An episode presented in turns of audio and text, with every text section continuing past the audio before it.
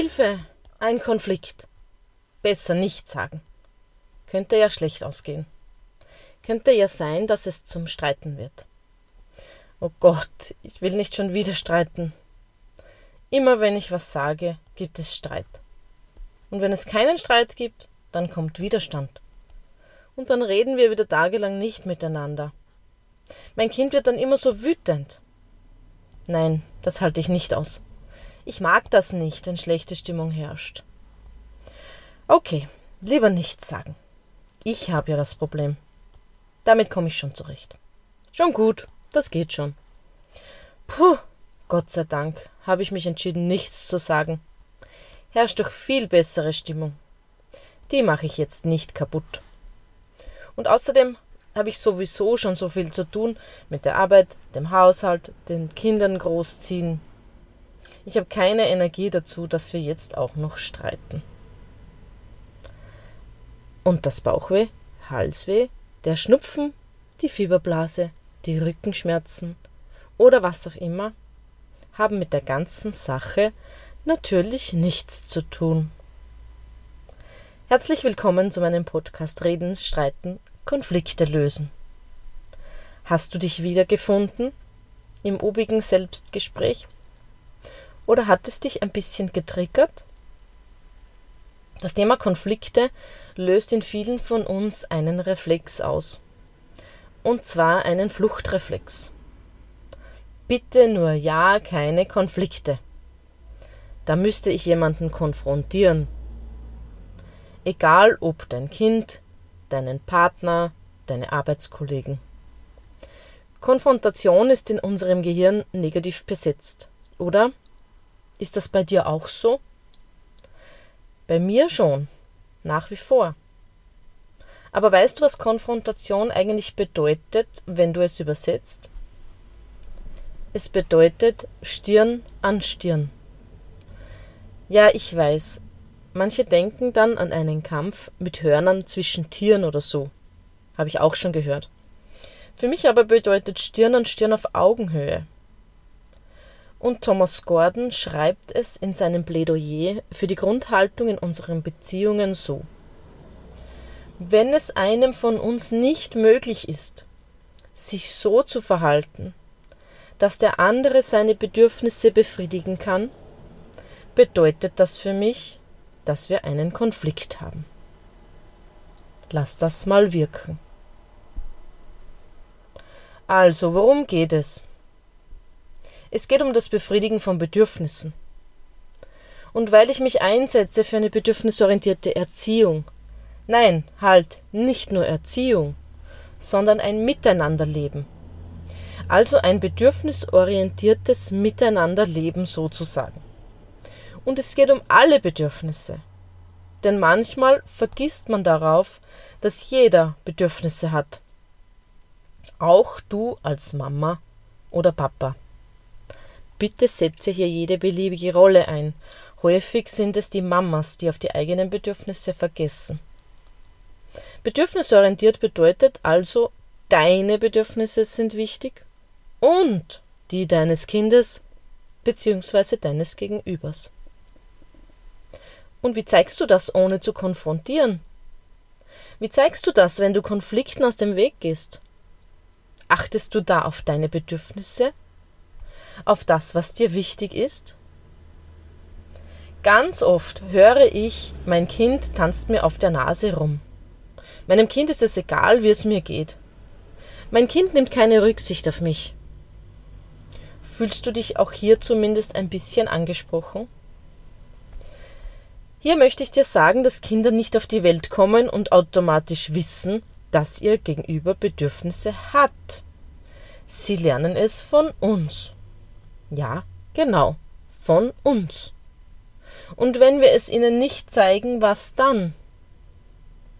Das bedeutet übrigens dieses typische Grenzen setzen. Den Ausdruck sehe ich mittlerweile etwas kritisch denn oft ist nicht ganz klar, was das bedeuten soll. Früher war Grenzen setzen die klassische autoritäre Erziehung. Der Erwachsene weiß, was gut ist fürs Kind und steckt die Grenzen ab.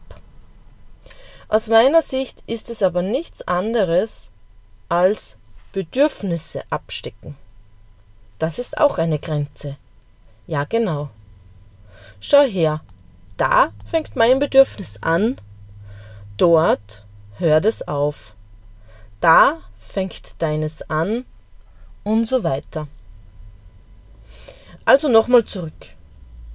Woher sollen Kinder lernen, dass es diese Grenze der Bedürfnisse, ja, ich weiß, hundertfache Wortwiederholung, dass es diese Grenze gibt, wenn du nichts sagst. Wenn du nicht sagst, wann es für dich genug ist. Wenn du nicht sagst, dass du wütend bist, weil der Tisch wieder nicht abgeräumt ist. Wenn du die Jacke zum hundertsten Mal vom Boden aufhebst und an die Garderobe hängst und nichts sagst. Wenn du nicht mitteilst, dass es dich stört, wenn dir dein Kind immer ins Telefon quengelt, während du mit deiner Freundin telefonierst. Mach doch bitte mal die Augen zu. Und wenn du Kinder hast, stell dir bitte Folgendes vor. Die Jahre ziehen vor deinen Augen vorbei. Und plötzlich ist dein Kind 25 Jahre alt. Wie willst du dein Kind sehen?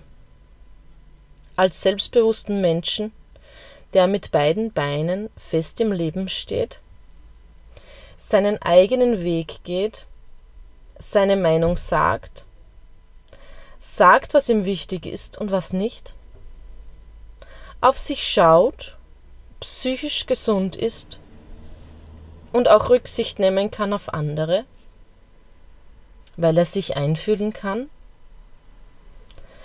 Leider sehe ich in der Praxis zurzeit viele junge Menschen, die tatsächlich den Eltern sozusagen auf der Nase herumtanzen. Und ich rede hier hauptsächlich von Jugendlichen. Ich sehe Eltern, die Angst haben vor ihren Kindern, die umso älter die Kinder werden, sich umso weniger zu sagen trauen. Und auf die Gefahr hin, dass diese Podcast-Folge polarisiert. Weißt du, was mich dabei so richtig wütend macht? Dass den Jugendlichen die Schuld gegeben wird. Letztens war ich in ein Gespräch an der Supermarktkasse involviert. Eine ältere Dame hinter mir hat sich mit der Dame an der Kasse darüber unterhalten, wie respektlos die Jugend heutzutage sei. Sie können nicht grüßen, nicht bitte Danke sagen und so weiter. Ich habe mich eingemischt, denn ich bin der Meinung, dass die Jugend nur respektlos ist, wenn sie von uns Erwachsenen nichts anderes gelernt hat. Denn Kinder lernen durch Vorbild, und das ist wissenschaftlich erwiesen. Daran gibt es nichts zu rütteln. Zu diesem Thema könnte ich noch so vieles sagen.